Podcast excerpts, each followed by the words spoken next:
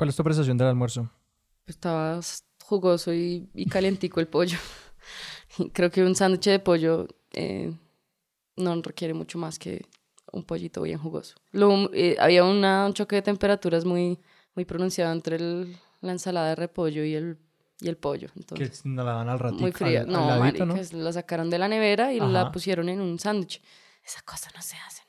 Uno que hace, la deja Sí. frita, tenerla frita. Mm. Siempre al clima, o sea, Ajá. tú no puedes poner cosas de nevera en una preparación eh, caliente porque eso simplemente es, es como joderle el rato a la persona un poco.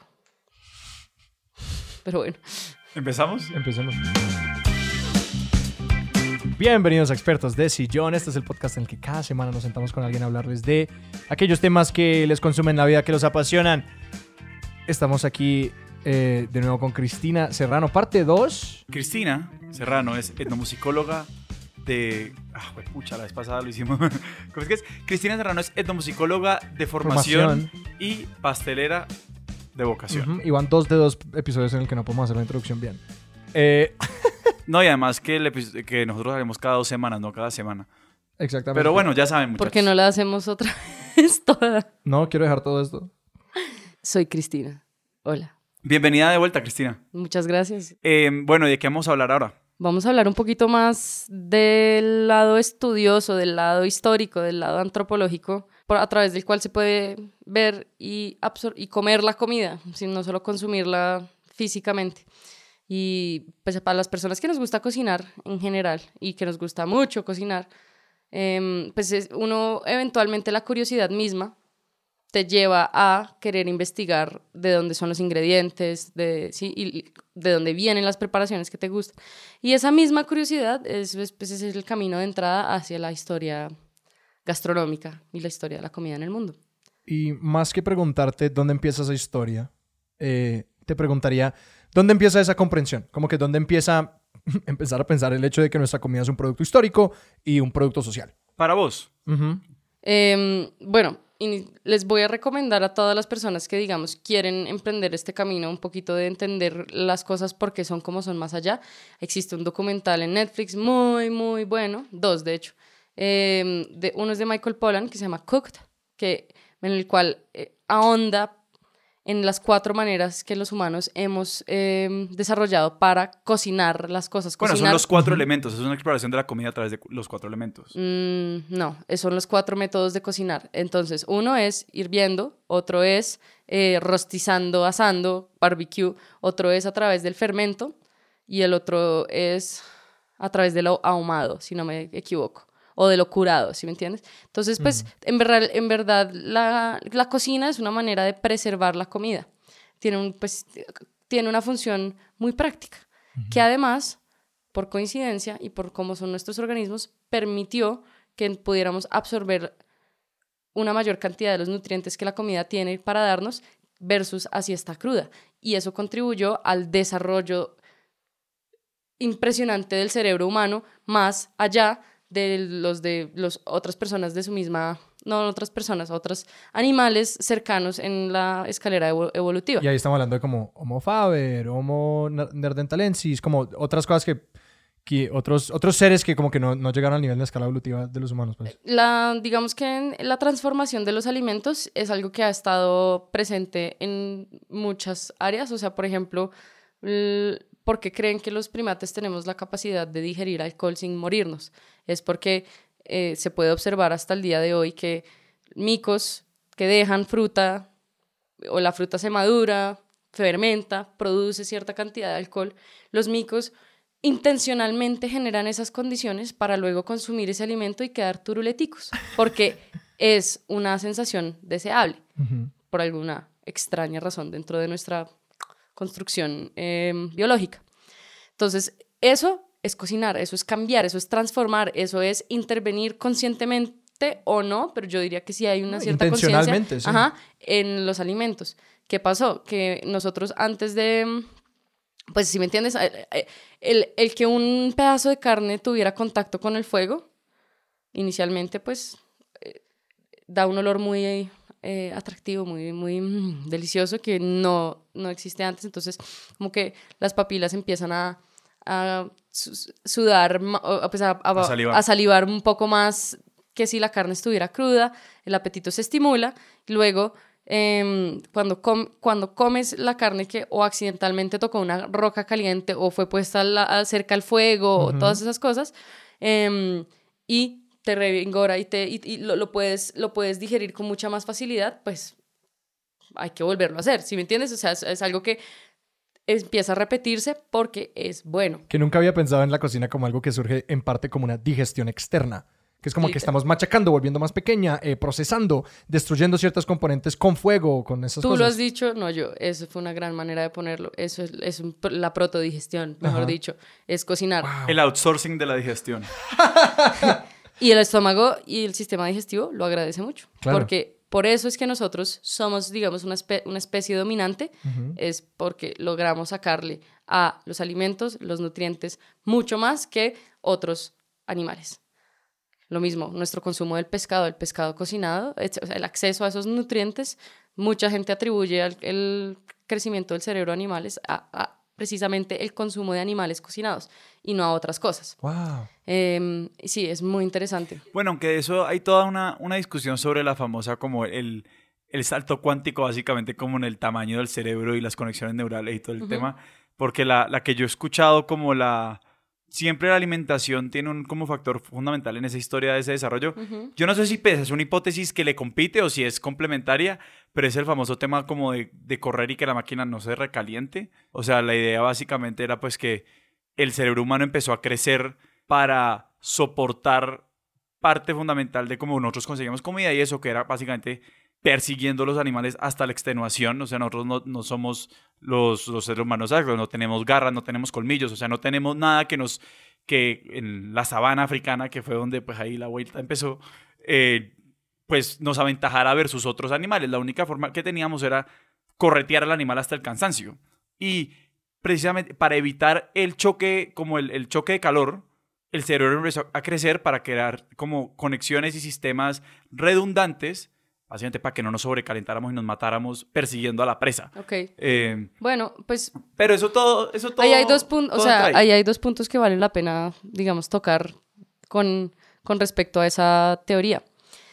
Y es que por, si la cuestión es por correr, pues porque el cerebro del chita no es igual de capo al nuestro, ¿sí me entiendes? Porque... Porque, porque lo que decía Sebas es que es correr de, de duración más no de velocidad, porque el chita agarra por velocidad más el humano lo agarra por duración, bueno, en la sabana africana, etc. Sí, bueno, listo, está el componente, digamos, de, de la duración, pero hay, mejor dicho, eso tiene que ver mucho más con el metabolismo y la sanguinidad que el cerebro, me atrevería a decir. Y lo otro es que hay, que, hay una, una gran concepción errada del humano temprano.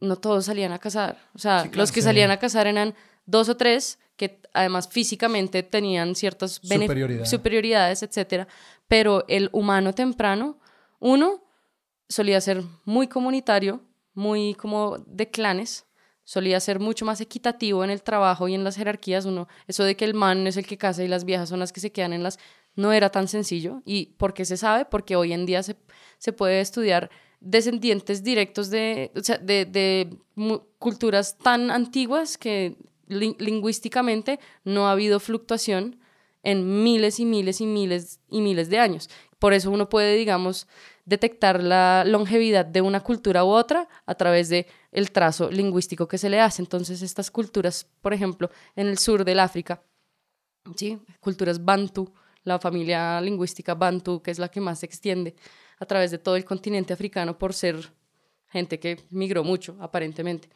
Entonces, todavía se ven patrones mucho más equitativos en cuanto a pues, el funcionamiento de los roles de género y es más que todo cosechando cositas de la tierra que se alimentan, eh, a punta de ñamecitos que crecen naturalmente, a punta de básicamente, sí, eh, gathering. la recolección, la recolección real y la recursividad y de los animales pequeños y todo eso.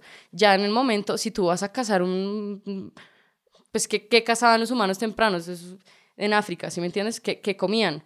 No sé exactamente, a mí, a mí se me ocurre, yo pienso en el humano temprano, pienso en como en, la, en el Ice Age, en el mamut y todo eso, pero pues si me entiendes, los, hoy en día los eh, Masai de Tanzania, que son pues una cultura que se puede trazar muy fielmente a través de los años, no ha sido intervenida por el hombre blanco. Y que hasta Tanto, un momento estuvieron muy aislados del hombre está blanco. Muy aislados. Ellos, yo los he visto eh, en persona, son personas de dos metros de altura, promedio, tienen, son privilegiados en, en su contextura física precisamente para correr largas distancias, etc. Estas personas se alimentan más que todo de ganado, son gente ganadera. ¿Sí me entiendes? Y la persecución, todo eso ya tiene como un componente muchísimo más ritualístico, recursivo cuando toca, ¿sí me entiendes? Pero entonces a lo que yo voy es que el, humano temprano que cazaba, comía chita, comía, comía leopardo, no sé, no tengo ni idea. Entonces yo diría que, que según lo que yo he aprendido, em, la cocinada y el, el, el, por ejemplo, enterrar cosas en huecos con piedras calientes, todas esas, eh, provienen más que todo de animales chiquitos, de, ¿sí me entiendes? De, y, y, cuando ya se va a cazar un mamut o se caza algo, pues ahí queda carne para meses. Claro, claro. Y el video es que la carne se estropea, muy fácil. hay que salarla o hay que... Si no tienes sal, estás fregado. Por eso ciertas culturas antiguas fueron muchísimo más avanzadas y es por su simple acceso a la sal. Antes de cocinar, antes de la refrigeración, tú puedes, las cosas que curas y, y, conservas en sal te duran lo que quieras. ¿sí de hecho, exacto. Y si hablamos de, de como los, los grandes avances en la industria de la comida y la capacidad de comer lo que queramos, de donde queramos, es la capacidad de refrigerar y de crear neveras que se mueven. O sea, hasta los barcos refrigerados, pues uno no podía comer algo que viniera del otro punto del mundo porque pues se dañaba. Y pues ya que estamos habla estábamos hablando hace poco de 100 años de soledad, pues que, o sea, esa gran, esa gran frase recordó el primer día que no sé qué, que lo llevó a ver el hielo por primera vez. Pensar que en muchos lugares del mundo no se conocía el concepto de que el agua podría estar en un estado distinto al líquido, ¿sí me entiendes? Bueno, obviamente el gas, el vapor sí, sí se conoce, pero, pero a lo que voy es que es, un, es una innovación tan reciente que uno no se imagina que hace 70 años no había refrigeración en muchas partes del mundo. que los buques frigoríficos son bastante muy recientes. recientes. Es una, es una comodidad, como los celulares, nos hemos acostumbrado muy rápido. Uy, sí. Que me acuerdo, me acuerdo haber visto una casa colonial y en, el, y en la cocina había una ventana como extraña, una, una, apertura como extraña. Y dijeron, ah, por ahí es donde venía un hombre a caballo con un bloque de hielo gigantesco, lo ponían encima de una nevera y esa era la nevera. Y si no había bloque de hielo traído de X lugar, no había nevera. Y uno es como, oh. Y el, y el bloque de hielo solía ser literal del del monte. Del monte, del páramo, de hielo cosechado. Qué belleza, ¿no? Eso creo que se podría hacer alguna empresa así bien, bien echadora de mierda, con hielo cosechado, hielo de artesanal, así, de hielo, artesanal, etcétera. Pues que, es el agua manantial, que si no es. Em, pero bueno, pero entonces sí, eh, Cooked de Michael Pollan explora todas las maneras. Y luego está el, el, otro de eh, Sanim, ¿cómo se llama? El de grasa, sal. Ácido y dulce. Sí. Em, en donde a través de estas cuatro facultades del sabor, o pues de, sí, del sabor y la, experiencia de comer, ella va, ataca distintas culturas y habla del rol que tienen cada, cada de estos componentes en la comida de estas culturas. Muy bello. Si les interesa empezar a, a, geek out con cosas de comida, eso es un buen lugar para empezar, esas dos cosas.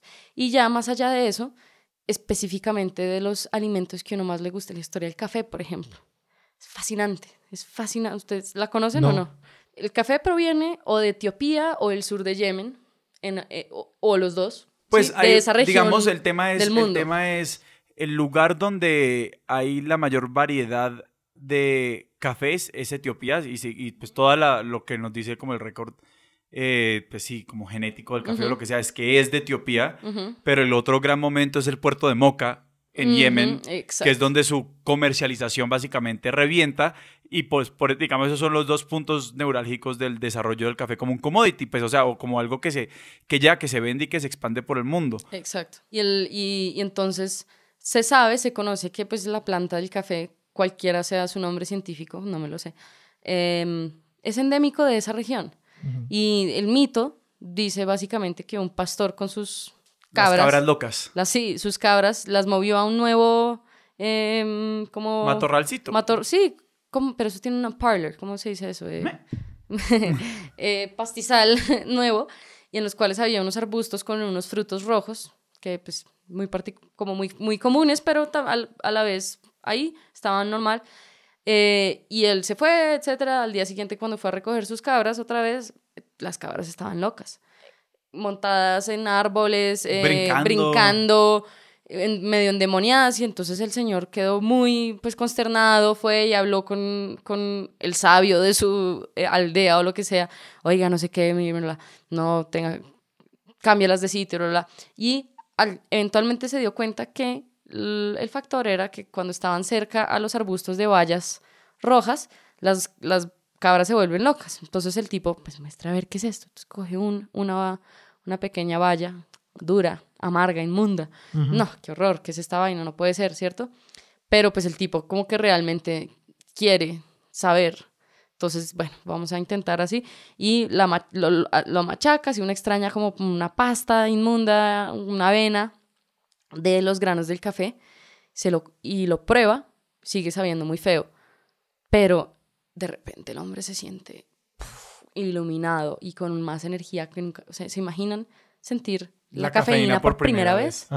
Yo lo sé, yo me acuerdo cómo se, sintió mi primera mi primera taza de café porque me leí las, las ciudades invisibles de Italo Calvino de principio a fin en esa tarde por una taza de café. Entonces, eh, entonces, entonces se dan cuenta que tiene eh, propiedades mágicas de esta valla y lo empiezan a consumir así, con, como una, un porridge, una, una avena. Hasta que, como suele pasar, dejaron unos granos muy cerca a las, a la, al fuego, lo que sea, y, y los granos empezaron a expedir un aroma totalmente hipnotizante, ¿cierto? ¿Y de dónde sale eso? Se volvieron negros, olía mucho más rico y pues de ahí al paso lógico a volverlo bebida y tomárselo así, pues eso simplemente es, es ir manipulando el coso hasta que se dieron cuenta que el, pues el café simplemente puede ser una bebida absolutamente exquisita. Luego ahí el café viaja por toda la península arábica, crea, creando distintas culturas de tomar café. A su paso, llega al Imperio Otomano, se vuelve pues obviamente una bebida cultural para todo lo que hoy en día uno asocia con lo árabe. De hecho, en el, en el Islam hubo todo un debate sobre si el café podría ser una bebida permitida o no. En, en el Islam existen dos categorías, se llama halal y eh, haram, para describir las cosas que son halal es permitidas. Puro y haram es pecaminoso. Por pecaminoso, exacto.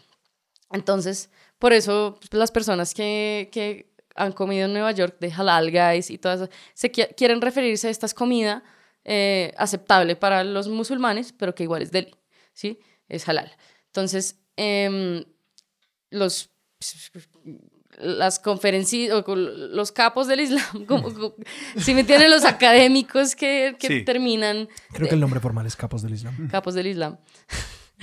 Em, pues a deliberar si esta bebida que produce unos cambios en, el, en la persona puede ser o no halal, porque en el Islam no se permite ningún, el consumo de ninguna sustancia que, te, altere, la conciencia, mm. por decirlo así. Pero entonces el café eventualmente fue permitido. Igual el tabaco eventualmente fue permitido. ¿Y esta es una discusión que se dio en qué años, en qué periodo? Estamos hablando del 800. Ok. Año 800, muy, muy viejo. Em, en, en, todos esos textos de que yo leía sobre estas cosas eran deliberaciones que se hacían en Bagdad, que era la pues capital del conocimiento islámico eh, medieval, por, pues, medieval en Europa, pero pues, ellos no estaban atravesando ningún medioevo, es lo que quiero decir. Em, y, y sencillamente cuando hasta que hay una confrontación entre el imperio austrohúngaro y el imperio otomano, porque el imperio otomano se quería tomar ya Europa, si me entienden, y las infiltraciones que se producen entre, entre fuerzas militares produjeron ese contacto con la cultura del café de los otomanos, cosa que no se había visto en, en, Europa, solamente los, la gente muy viajera pues sabía lo que era. Hasta que, bueno, vencieron en una batalla al imperio, al imperio otomano y se llevaron todo el botín del campamento, entre los cuales había un poco de costales de café. Y los iban a votar porque, nadie, ¿qué es eso? Van, esa mierda. Hasta que un man que había estado metido em, en, en, el campamento de los otomanos dijo, espere, espere, espere, eso es Delhi, dénmelo a mí que yo sé hacer algo con eso. Ese man luego va y monta su, el primer café de toda Europa.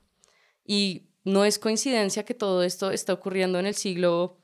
Em, en los 1700, siglo XVIII. Sí.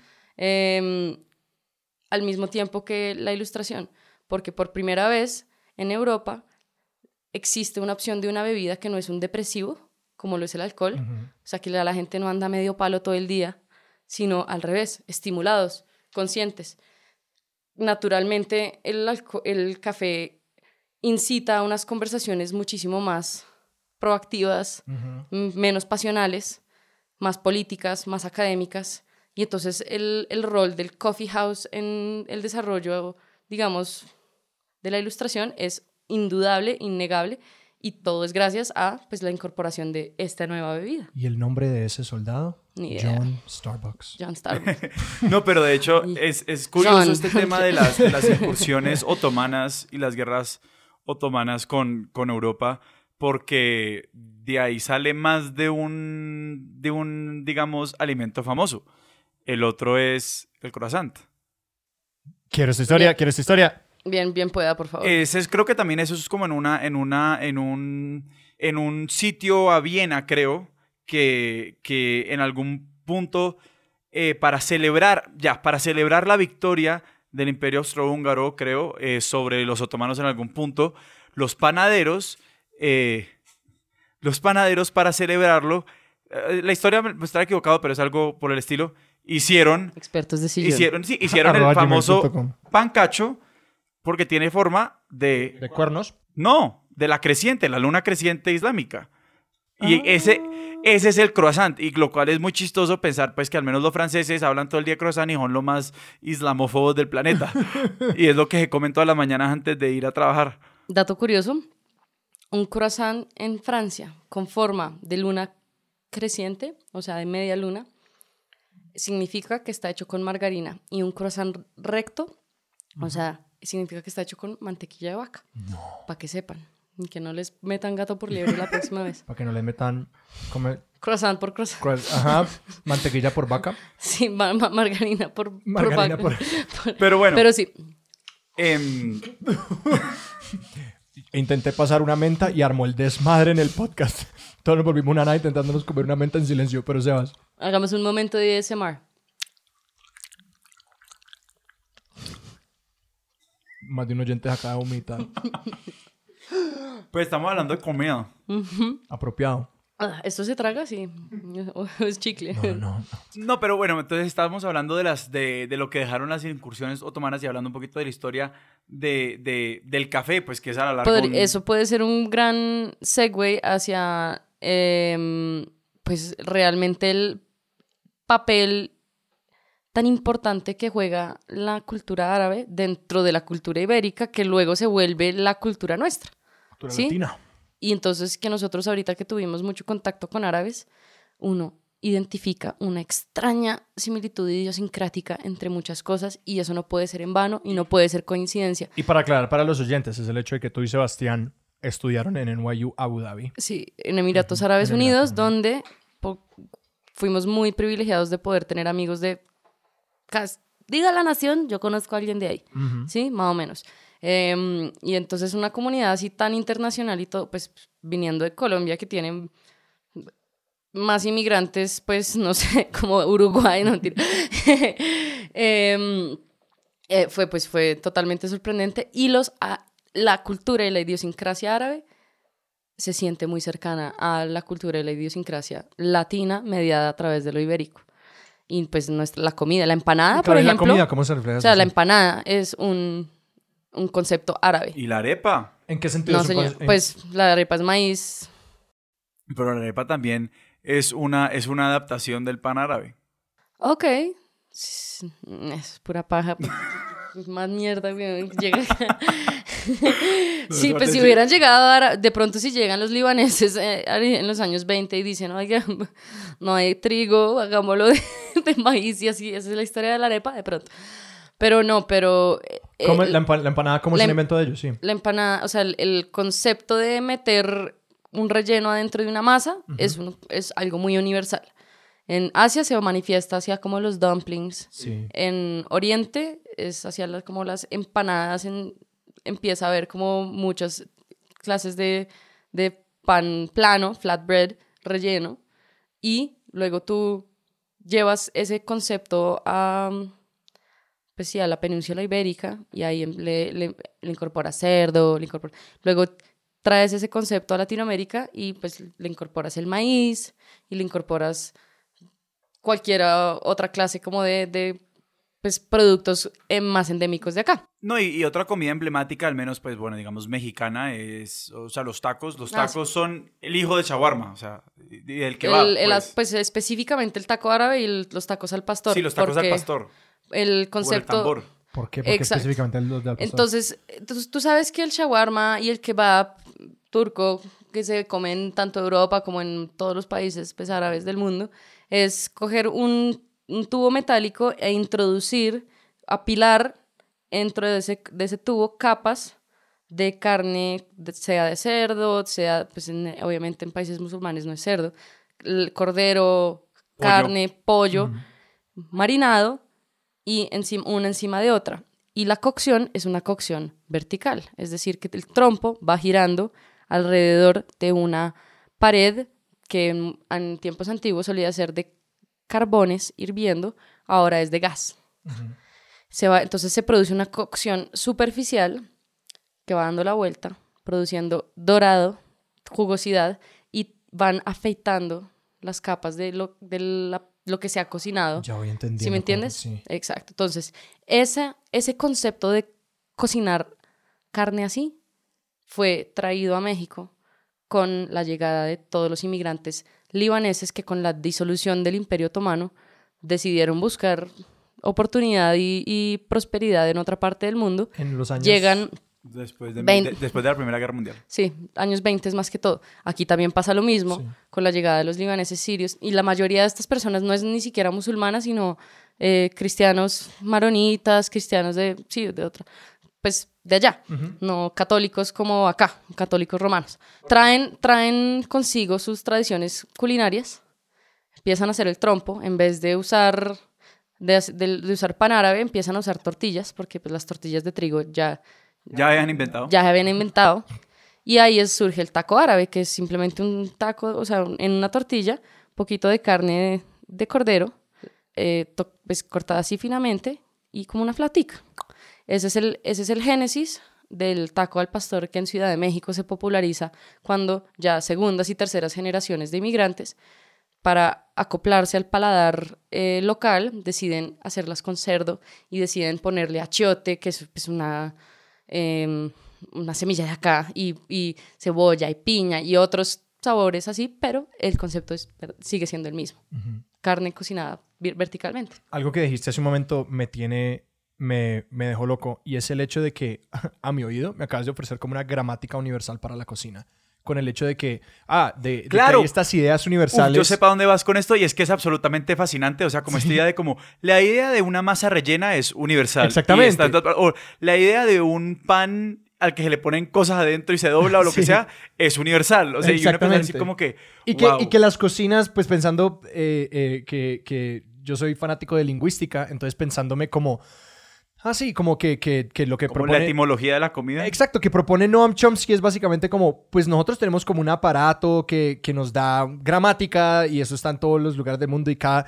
Y pese a que son diferentes, como que, ah, hay unas ciertas reglas que se van repitiendo y que como este, como este, em, pues lo de Michael Pollan, de Cooked y como las distintas culturas como que se conforman y encuentran sus distintos... Entiendo exactamente lo que estás tratando de, de decir. Sin poderlo haber articulado. Este, no, pues contribuyamos entre todos. Eh, porque básicamente esa, esa digamos, eh, eh, gramática inherente de la cual habla Chomsky, o sea, esos conceptos que surgirán simplemente al nosotros tratar de describir el mundo, vamos a poner eh, el verbo de una manera, si me entiendes, como esa intuición de cómo comunicar las cosas, también existe en la cocina en el sentido de que hay ciertos arquetipos con los cuales uno ha lidiado por siempre, sea por su motivo práctico o no. Y por ejemplo, eh, antes la, la empanada, antes la, la masa en sí no se comía era una manera de preservar, era, era,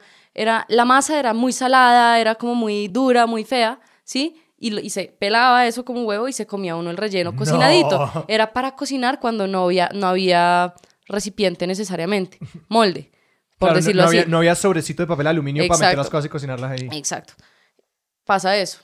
Por ejemplo, una, una, la, el queso, la idea del queso, surge en todas partes, ¿sí me entiendes? Pero casi siempre surge a partir de un, accidente u una circunstancia misma que es estoy transportando leche. Y, a la leche le pasa algo cuando la estoy transportando.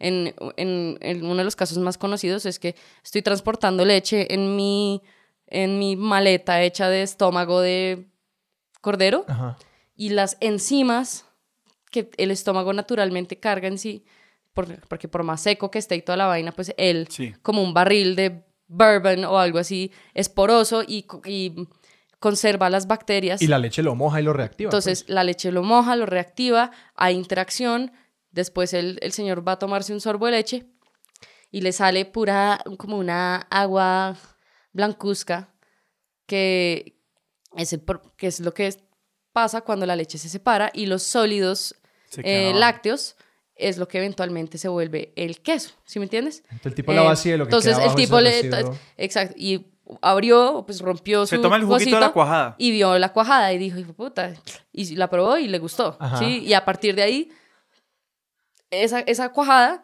luego la abandonaron ciertas condiciones privilegiadas. Ahora estoy transportando cuajada. En estoy, y, eh, y, y esa cuajada adquirió unas notas de sabor distintas y fascinantes por haberlo dejado ahí accidentalmente y entonces ahora nos damos cuenta que el tiempo afecta las cosas y que las puede llegar a afectar de manera muy positiva, ¿sí? Y todo es, eso es como lo fascinante de la, digamos, de la historia de la, de la cocina y el humano, que es como...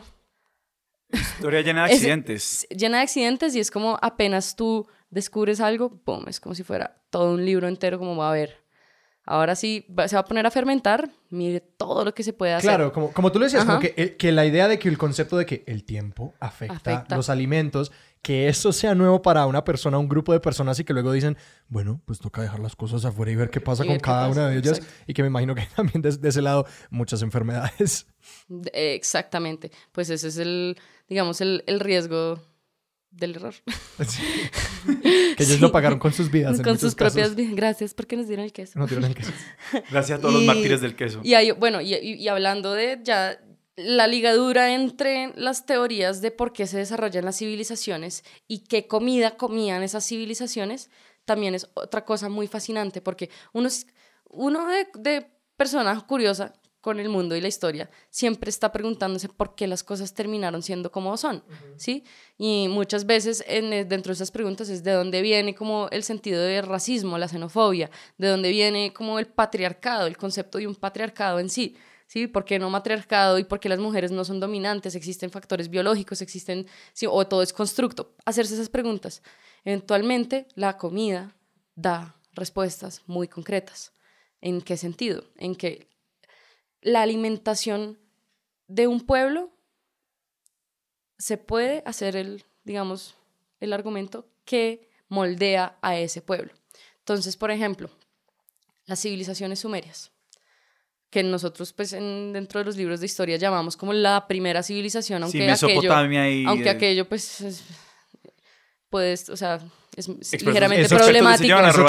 Exacto, exacto. Entonces, esa civilización se basa en el grano, ¿cierto? De hecho, la misma civilización surge por las características mismas específicas de los granos que se tienen.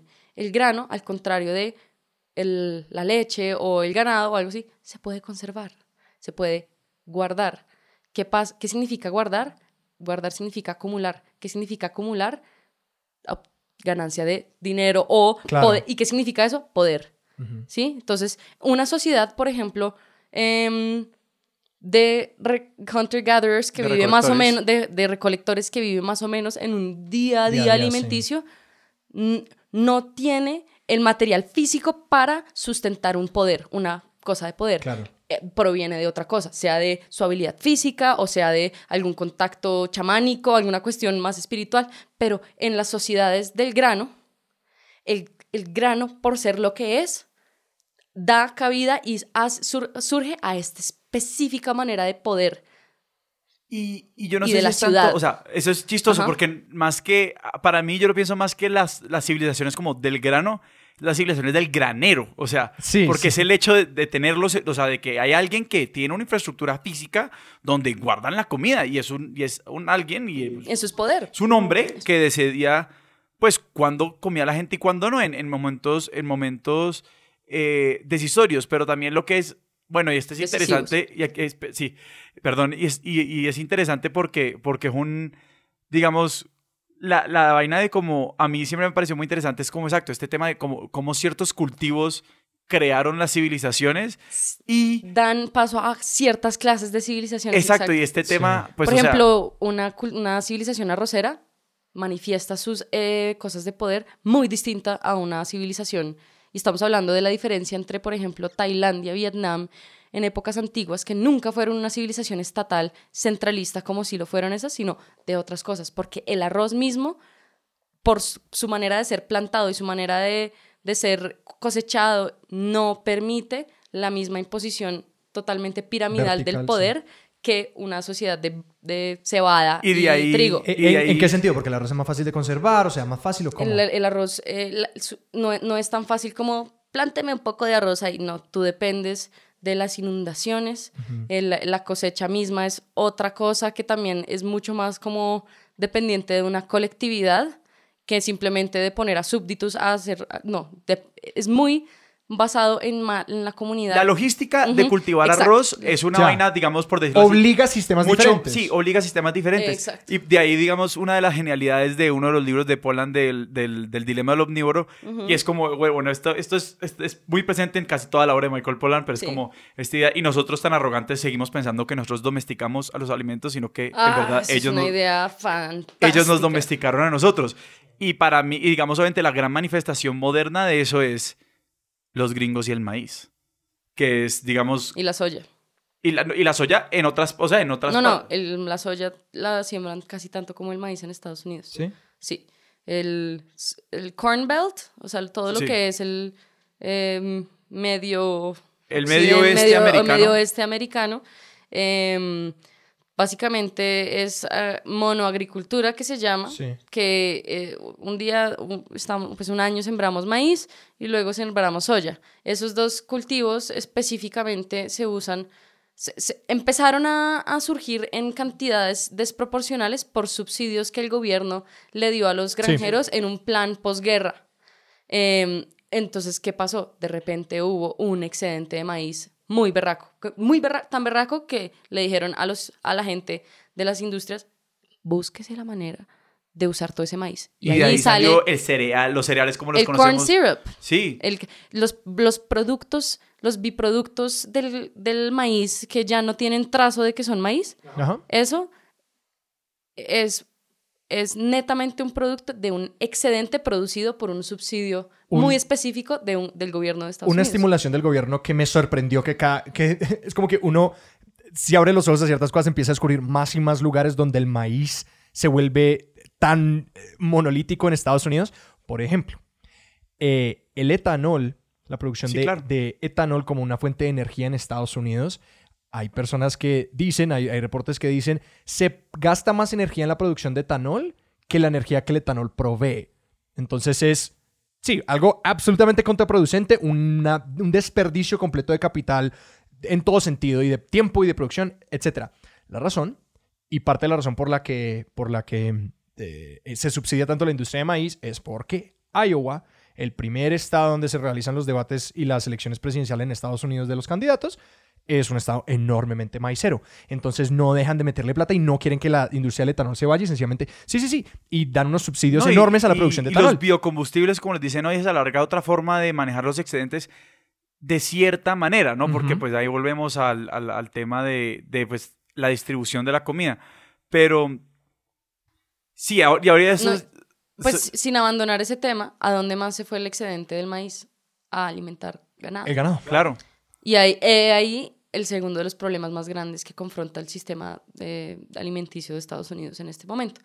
Eh, y ahí creo que es apropiado ahora sí eh, evocar al libro que estábamos citando antecitos de, de empezar esto, porque que el maíz y la soya se hayan convertido en el alimento primario del ganado es producto precisamente de un error de cálculo de las personas que abogan por eh, la perfección de un, del mercado, que él solito se hace así. ¿Cómo es que empezamos una práctica alimenticia que le generó infecciones y enfermedades a las vacas y no la hemos cambiado? ¿Sí me entiendes?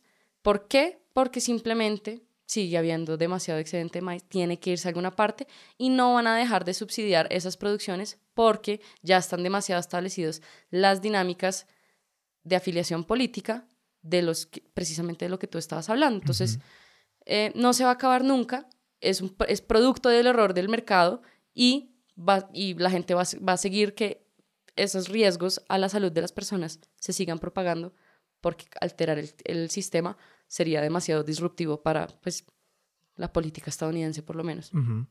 y, las, y la economía.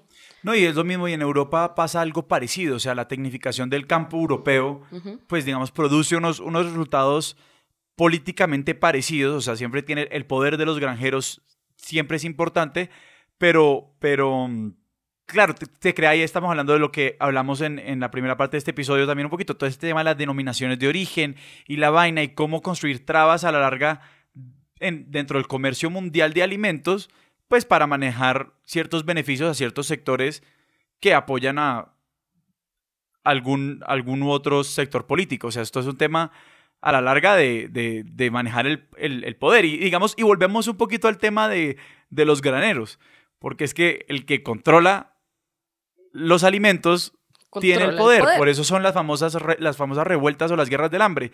Y la teoría de que la, bueno, lo que dicen que la primavera árabe del 2011, eh, pues sí, que obviamente que el- una gente dice, ah, es que Twitter pues cambió todo, pero otro es que, es que no, es que hermano, es que el trigo subió demasiado y en Egipto la gente ya no tenía para comprar pan y pues cuando la gente ya no tiene para comprar pan ahí es que empieza el baile bueno, ¿sí? Y, y esa es, y esa es, digamos, una gran teoría de como movilizaciones sociales a lo largo de la historia es cuánto estaban costando los alimentos y la, vola- la volatilidad Fascinante. de los precios de los alimentos en los, en los últimos 50 años es o las revueltas de las tortillas en, Guatemala y en Centroamérica en, ah, después de la firma del Tratado de Libre Comercio ah, del NAFTA, pues, o del... em, todas esas cosas hacen parte, pues, de la discusión de la comida que muchas veces se nos quedan por fuera.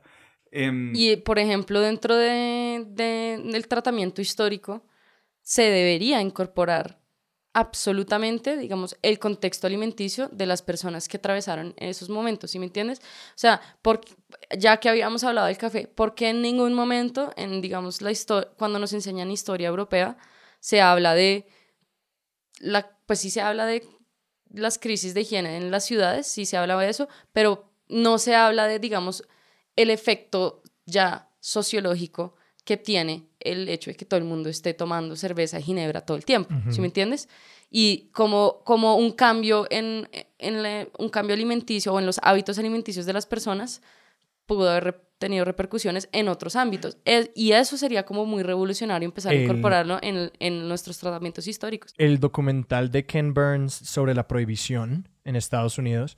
En la los- prohibición del alcohol. del alcohol, eh, que sí, que en Estados Unidos sencillamente dicen la, La prohibición, prohibición, sí. una sola palabra. Eh, los 20 minutos que me vi antes de quedarme dormido, eh, porque son lentos y largos, eh, hablan de precisamente que hubo un cambio en la habilidad para destilar alcohol a partir de la cebada. Que la cerveza que se tomaba en Estados Unidos por la, por la diferencia de disponibilidad de agua limpia, se tomaba muchísima cerveza. Cervezas de contenidos de alcohol del 1, 2%, 3%, no recuerdo la cifra, pero Poquito. pequeñas, ne- casi negligibles en cierto modo, Sí. que uno podía tomar pintas y pintas y pintas de alcohol y que las culturas de la pinta de alcohol, esa cultura se genera con unos contenidos de alcohol muy, muy, muy bajitos y que más o menos en los años 10, eh, el comienzo del siglo XX, de pronto, ¡pum!, sube el nivel de alcohol porque se perfeccionan los, los sistemas de, de- de- de destilación y no cambia la cultura de, be- de beber. Entonces los hombres que van y trabajan en el cambio luego vuelven y se toman cervezas de qué? ¿4, 5, 6, 7% cerveza? Y se les vuelve y el problema. efecto sobre el cuerpo cambia por completo. No cambia la cultura y cambia el producto alimenticio. Una crisis de alcoholismo grandísima y empieza esta reacción que dice el alcohol está destruyendo nuestra sociedad, vamos a la prohibición. Estados Unidos prohíbe el alcohol por muchos años y genera un mundo de, de- de fenómenos sociales, políticos y culturales en ese país. Y Al Capone. Eh, exactamente. No, Entonces, sí. faci- Qué buen dato, parce. Mm. Qué buen Y pues me toca dato. verme el resto del documental porque esos fueron los primeros 10 minutos. Excelente. No, darse cuenta. Por ejemplo, em, el ramen. El- la masificación del ramen es un producto exclusivo de el Japón posguerra. ¿Sí me entiendes? O sea, ¿qué pasa? El, el- concepto del fideo en sopa proviene de China. ¿Sí? Sí. Allá en China, decir fideo en sopa se llama la mian. La mian. Tuvo- no sé, ¿se acuerda? No, Uno iba a cu- cuando estuvimos en Shanghai juntos. Yo no me acuerdo porque Cristina lo pedía por mí. Exacto. Y yo me sabía mi palabrita y yo sabía que a cualquier sitio donde yo fuera, porque uno trata, un- allá no hay menú en inglés ni nada. Uno dice la mian y le traen alguna cuestión, alguna versión, una, iteración de sopa con fideos, ¿sí? Entonces, Japón siempre ha sido como el hermano chiquito igualado de China en cuanto a cultura. Por eso tienen el mismo eh, sistema de, mm, ¿Escritura? de escritura, Sí. por eso, digamos que, o sea, es que China es muy magnífico, ¿sí me entiendes? Esto es muy Prolífico. además. prolífico, impresionante, antiguo, o sea, maravilloso. Luego hablamos de la historia del té, que también es fascinante. Eh, y, y Japón siempre ha estado como mirando desde, desde el otro lado del mar a, a estos desarrollos. ¿Qué pasa? La cultura china entra a Japón y luego por ser isla atraviesa su propio proceso de como los, los ca- cucarrones de Darwin, que sí, Ah, sí, sí, sí. ¿Cómo, cómo se llama eso? Ah, pues que para- aislamiento Sí, como su selección biológico. natural igual de Sí, todas formas. Exacto. Claro que para y sí. resulta lo japonés. Y eso es lo, ja- ¿sí me entienden? Entonces, y una de esas cosas era el, el fideo, en que en pronunciación japonesa ya no es lamian, sino ramen. Ramen. ra- y me- ramen. Ramen. Sí, pero bien, es la misma palabra. Y entonces, eh, es- durante, durante mucho tiempo fue el- la comida predilecta de los trabajadores que salían a trabajar, no sé qué, y se podían comer un, un, un plato de fideos rápido en un restaurante, hecho específicamente para eso, que también el concepto de los restaurantes surge distinto en cada, en cada parte del mundo a partir de una necesidad de alimentar a las personas por fuera de su propia casa. Sí. ¿Sí? Em, Y que el restaurante ramen, eh, según lo que me ha dicho el anime, es una barra en la que es como que Sí. es muy línea de producción, que es como Sí. que vas, te sentas en la barra, te un tu plato, te lo producto, comes, una te vas. cosa, tú pides, o- hoy en día es muy personalizable, hay muchas Sí. etiquetas, toda la vaina, pero en, en- estamos hablando del siglo XIX, ¿sí? Sí. Entonces ya es parte, digamos, em, importante de la cultura japonesa. Y lo que pasó fue que en la Segunda Guerra Mundial, pues, pues, Estados Unidos volvió a Japón y después dijo, vengan y les damos plática para, para que arreglen esto y les damos eh, ayudas. Y dentro de esas ayudas llegó mucha harina de trigo, mucha harina de trigo que los japoneses en verdad pues, no, no tenían tanta No idea de hacer con tanta harina de trigo, ¿sí me entiendes? O sea, yo, yo pues, hacemos ramen con, con, con harina de trigo y ya. Entonces ahí empieza a surgir la cultura del pan japonés, que tiene toda una pues, his- historia estética, y, y empieza a surgir el ramen como una opción barata y rápida para alimentar una población en crisis. Luego llega un capo, bajo el nombre Momofuku Ando, un inventor, un, un, un innovador que se propuso solucionar el problema de la, pues, de la falta de recursos y de, de- de alimentación en, en esta Japón destruida. Y su innovación es que él toma los fideos, los fritó y después a- eh, los dejó precocinados para poderlos cocinar rapidito en circunstancias que no requieren necesariamente una olla ni nada, ¿sí me entiendes? Agua Eh, hervida. Agua hervida, agua caliente. Y para reactivarlos y comérselos con cualquier cosa. Que es más calentar el fideo que cocinarlo. Ya está cocinado, Ya, exacto. ajá. Es, es rehidratarlo un poquito. Ya, ya. Em, y, y ese ramen se inventó en Japón en los años 50, pe- pienso yo. Y hoy en día, miren, no está en todas partes del mundo. Sí. Pero ahí ¿Cierto? toca, toca un tema que a mí, pues, me gustaría que habláramos y es este tema de cuando la comida se masifica eh, y, un, y, un, y un patrón que uno ve muy, muy, muy repetido es que las comidas que se terminan popularizando y que es muy chistoso porque cuando viajan tienen este como aura de sofisticación por lo que son extranjeras o lo que sea. Por lo general son comidas de una extracción profundamente popular. Sí, enormemente trabajadora, como el ramen. Lo que estamos Exacto, lo que estamos hablando del ramen, que es un, en un ejemplo perfecto. Bueno, los tacos, o sea, hay mil, mil cosas que se consumen, digamos, en los circuitos globales de, de, de la alta cultura o lo que queramos decir, eh, que pues digamos esta paradoja de que son comida popular. Absolutamente. La, por ejemplo, la pizza en una Nueva York eh, inmigrante en su proceso de, urbaniz- de urbanización, perdón, estaba muy lejos, eh, en su proceso de urbanización exacerbada, estamos hablando a principios del siglo XX. Entonces, los, los inmigrantes italianos lleg- llegaron con una cultura de pan, pasta, etcétera, pero con una cultura de escasez, muy berraca. ¿Sí me entiendes? ¿Y, ¿Y en qué había en Estados Unidos? Abundancia, abundancia de alimentos. ¿Por qué, digamos, surge un spaghetti and meatballs? Que eso en Italia no Un existe. Con albóndigas, pues. Ajá, un- porque, porque la abundancia neta de la carne que ellos no habían visto nunca es como, pues, entonces haga unas bolas así de grandes de carne y comámoslas. Y échele más salsa, porque hay. Entonces, por eso, digamos, la comida italo- italoamericana tiene una connotación abundante. mucho más de abundancia y de ser cerdo. La lasaña así gorda versus la comida italiana. La dieta mediterránea. sí, pues, es- son dos cosas. Y dentro de ese mundo, la pizza en, en Italia solía ser como con las sobras de la masa del pan. Haga un pancito ahí, échele vainas, psh, hornéelo con cuando el horno se estaba apagando y, se, y ma- mantenía su, el calor residual, terminaban horneando las pizzas en esa cosa. Entonces, no era como ningún plato principal, no era ni, ni prestigioso ni nada.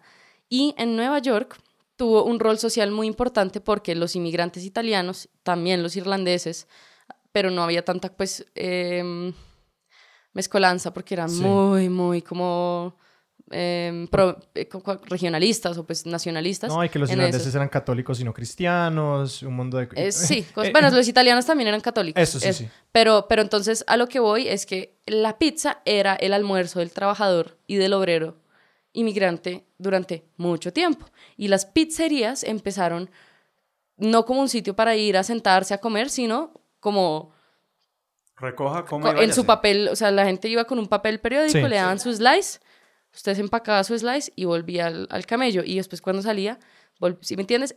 La comida por fuera de la casa es muchísimo, está muchísimo más influenciada por los factores contextuales Sí.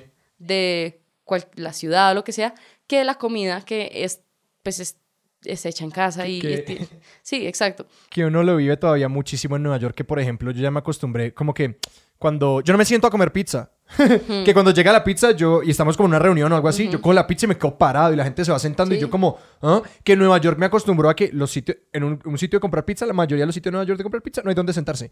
Y si es sentarse, es un asquito de sentarse y uno se queda parado echándole parmesano o lo que sea a la pizza y siga caminando y que esa cultura de Exactamente. esto es Se porque es ya que parte del arraigo de la cultura eh, de, de- de- de Nueva York con la pizza, a mi parecer. Es mi porque es experiencia. express. Es porque es express y porque no, sí, ti- está lista, ya está en, en lámpara de calor, la lámpara de calor no la arruina tanto y porque tanta población se está consumiendo enorme, muy rápido. Muy rápido, Entonces tiene mucho sentido con esa cultura. Exactamente. Y eso, eh, eso, entonces la pizza, por ejemplo, en, en Nueva York, la historia de la hamburguesa como, como, como un, es como un, ¿qué? Quiero el origen de la hamburguesa. Sí. Porque el otro día alguien me lo preguntó y yo dije que he escuchado varias historias y no sé cuál es la verdad. Si mal, si no me equivoco, em, se la disputan entre muchas ciudades. O sea, otra vez, el concepto de poner carne entre dos panes Claro. es medio universal también. Ujú. en este caso, tengo entendido que un dinercito en Nueva York en algún momento decidió poner un hamburg steak, porque así se le llamaba a la, a, a la carne molida hecha patty, hecha como Masa. arepita, Ah, eso. hecha arepita. Eso se llama steak haché en Francia. Es un plato, es un plato como cualquier otro, es pre-hamburguesa. Y en Estados Unidos le llamaban hamburg steak. Em, poner eso entre dos panes tostados fue como la primera iteración de una hamburguesa. Eventualmente, el, se vuelve como una, un staple de todos los diners eh, de Nueva Jersey, ¿sí? Y cada, y cada, cada restaurantico tiene su propia versión, la hacen con cebollas, la hacen frita, la hacen rellena de queso, todo es, es maravilloso. Hay, un- hay un show con un man, hay un, un man que se, se autoproclamó el académico de la hamburguesa, se llama George Motes, sabe mucho, es chévere. Em, ese tipo pues tiene toda la información sobre la hamburguesa. Y, y, y ya ahí, digamos que existen dos tradiciones, dos vertientes, la hamburguesa californiana, como el rap, como con todas las cosas, y la hamburguesa pues ya del, de la costa este. Sí. Ajá. Que es mucho, que es muy minimalista, o como menos ingredientes y más Sí, como- exacto. En, ca- en cambio la californiana es métale chile serrano, Ajá. métale no sé qué, métale ánimos, ta- Uy, más... que bla- sí es que me gusta. Sí, sí, exacto. En cambio, la, el- la del East Coast suele ser muy purista. Y que hace lo mismo no con le el ponga perro. ketchup, póngale máximo un quesito, ¿sí me entiende? Si le va a poner lechuga y tomate que, que, estén, que estén frescos Sí. Y, y- y suave con la Sí. hamburguesa, o sea, no juegue mucho con ella. Y que algo que a mí me choca es que, digamos, acá el perro caliente es como también, échele lo que sea, ta, ta, ta, el perro, perro. Y en, este, y en Nueva York en particular es como, un perro caliente es la salchicha, el pan y una línea de mostaza. Otra cosa, eso no es un perro neoyorquino. Y los neoyorquinos se lo comen así y deje de contar. Pero yo quería, o sea, yo la- eh, quiero cambiarnos de sitio Ujú. Hágale. y, y hacer una pregunta que pues, Sí, la cual soy absolutamente ignorante. Y quiero saber estas anécdotas y estas historias y estas políticas de algunos platos colombianos. Por- Como de... Sí, ¿Qué se te ocurre o qué? no, no, no, o sea, es, es, digamos, Si hay ejemplos como los que hemos estado discutiendo eh, acá. porque claro, me parece que esta, de hecho, esto es una discusión que pues Sí. gira mucho alrededor como de, ay, sí, es que en Italia la hacían así, y obviamente Sí. como que ese, ese, ese vínculo transatlántico Europa-Estados Unidos Sí. como ha sido muy fructífero pues para imponernos una dieta del resto del mundo. Entonces quería saber como si en Colombia conoces de, de gente que haya hecho este tipo de, de- de historias y de análisis de la comida. Correcto. Y si alguien lo conoce también nos puede escribir a expertos de sillón. Sí, sí, sería súper chévere. Yo, de hecho, conozco a varias y casi y todas son mujeres antropólogas de la comida. Espe- pero la verdad, sí ha dicha de como de conocer su trabajo muy a fondo, específicamente, no necesariamente, pero ah, digamos que quizás a donde yo quiero, o sea, lo que yo especulo dentro de mi conocimiento es, es que a, a Colombia el concepto de la urbe, de la ciudad, no se consolida sino hasta muy tarde, como en los años 30. Porque si ustedes pillan Bogotá en los años 20 sigue siendo medio como una co- recolección de fincas con una plaza en, a- en la mitad, Claro. ¿sí? De, pues de, de haciendas eh, portentosas. Em, ya el concepto de migraciones masivas, de, de lo que digamos en Londres se ve reflejado con, el sur- con, con toda la revolución industrial y es va- me- gente del campo que ahora vive en una ciudad y no tiene dónde vivir sino en estas como construcciones medio improvisadas, Sí. muy cuadriculadas, muy como amontonadas. Eso es una ciudad, ¿sí me entiendes? Sí.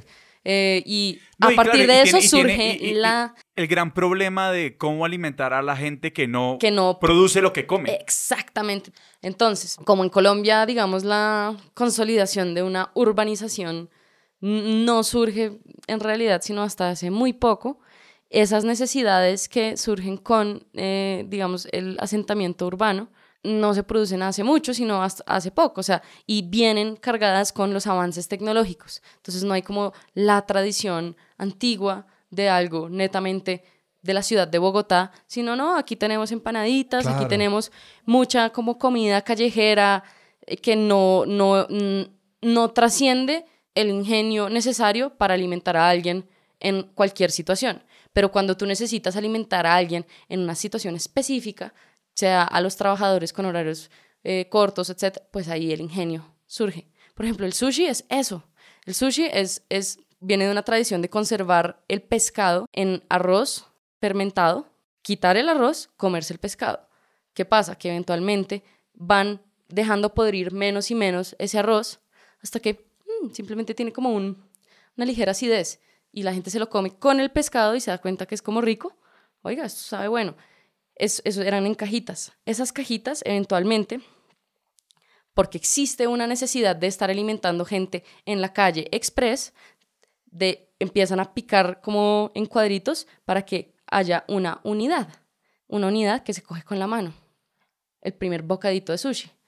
Entonces, de, y de eso ya evoluciona el concepto a que sea una entidad que además puede expresar cierta belleza por su configuración en los colores. Entonces se vuelve además no solamente una comida de lavar y planchar, sino una comida que tiene un potencial em, de adquirir valor, de ser regalado, de, si me entiendes, de ser, de ser especial. Y yo lo que observo dentro de, pues digamos, el desarrollo de Bogotá como ciudad es que en, en ningún momento no hubo un surgimiento de una innovación así muy específica de, de una necesidad urbanística de Bogotá. Y, y de, eh, de pronto, por ejemplo, los muy, muy como locales, perro, perro de 2000, hamburguesa de la calle, todas esas combinaciones, pues eso es muy... Y la empanada también, está pensando en empanada que se presta para la urbanidad. Sí. Exacto, la empanada. Eso es como nuestro, o sea, el obrero que va y come cuando tiene break. Ajá manzana postón y alguna empanadita o, en, o pues, roscón o panadería. Pero si, si me entienden los Sí, pero igual también, o sea, yo creo que también hay una, una, tradición que sí se mantiene. Por ejemplo, para mí un ejemplo palpable es la bandeja paisa. O sea, la cantidad de comida es absurda. y de calorías que están condensados en un plato de bandeja paisa, pues es absolutamente abrumadora. Pero pues eso es porque cuando se creó la comida, pues de arrieros, o sea, de gente que estaba trabajando en el campo y moviéndose mucho todo el y día. No, y no iba a comer una vez al día. Exacto, y era una comida de una vez al día. Em, y nosotros no la comemos con desayuno y comida. Eso, exacto. Eso es un ejemplo muy específico de cómo una circunstancia da a luz a un plato muy específico y no viceversa, ¿sí me entiendes? O sea, por ejemplo, el puchero el puchero es la misma cosa. Dejamos en la mañana el agua hirviendo con las brasas y todas las cosas y volvemos ocho horas después y está el, el cocido. Por no dejar promesas sin cumplir, ¿había algo de la historia del té que habías dicho? El té surge en China. Es, un, es una especie endémica de China y los chinos fueron los que a partir de estas experimentaciones que hemos venido hablando, antes se la comían, antes era un purge, eventualmente eh, su sabor y porque el té tiene que atravesar un proceso de fermentación en el secado para adquirir su característica.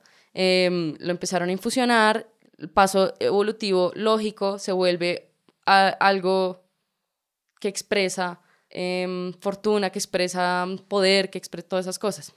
Y ya cuando China tuvo intercambio cultural con otras naciones, específicamente los portugueses por primera vez, los, los portugueses fueron los primeros que empezaron a traer té a Europa. Los portugueses le cambiaron los hábitos alimenticios a Europa. Y al mundo entero. Y de ahí, o sea, y porque, bueno, y la otra noción importante es la del imperio. o sea, Literal. Con solo decirles que el tempura es hijo de la tradición portuguesa y no de la tradición eh, japonesa. Que el tempura es la, cuando es cuando el rebozado. Exacto, el rebozado. Pero bueno, más allá de eso, son los portugueses los que traen eso. Y creo, si no me equivoco, que las siglas T-E-A, o sea, la palabra T proviene de las siglas con las cuales estaba marcada la caja de té de la reina en ese momento. Y la reina en Portugal, estamos hablando no sé específicamente de quién, ella provenía de una corte de otro país, ¿sí me entiendes? Y se casó con el, con el rey de Portugal. Entonces ella y sus manerismos se volvieron moda para las otras cortes. Como siempre Como siempre pasa, como pasó con el chocolate y está pasó, pasó con el té. Pero China tenía el monopolio del té. Siempre, siempre lo tuvo. Y la particularidad de esta planta es que tú no puedes cogerte la semilla, no, tú tienes que llevarte el arbolito. La matica. La matica, tienes que tener la matica del té. Y, transport y los chinos eran muy cuidadosos en mantener su monopolio sobre el té del mundo. Y ahí la importancia de la India. Pues, para los ingleses. Pues ¿Qué pasó? Que los ingleses, como son unos corsarios de mierda, y lo han sido toda la vida, ¿sí me entiendes? La, reina, no mentiras, pues alguna gente de poder dijo, ni mierda, yo, o sea, yo estoy mamada de rendirle pleitesía a los chinos por, por esta bebida a la cual ya estamos adictos, ¿sí entiende? Entonces yo necesito poder plantar esa vaina. Vaya en una misión secreta y me roba esas plántulas de té y me las trae. Entonces un intrépido señor inglés se disfrazó de chino, literal, se infiltró en las montañas de la producción de té logró escaparse con su plantulita, lo, la transportó en barco hasta Inglaterra. Básicamente él muriéndose de sed por darle toda el agua a la matica. Y a partir de un acto de robo completamente ilegal es que Inglaterra puede empezar a sembrar té en India y convertirse en el productor de té para su propia población. Y liberar así a China de, pues, de su posición de poder. Obviamente, luego siguieron insistiendo y, y, las reguerras de opio, todas esas vainas, pero es, esa es como la historia. y ahí se toma el mundo entero. Quiero contar la historia de las bolsas de té. La oí, es hijo. Eh, eh, quiero que sea verdad. Y lo voy a compartir.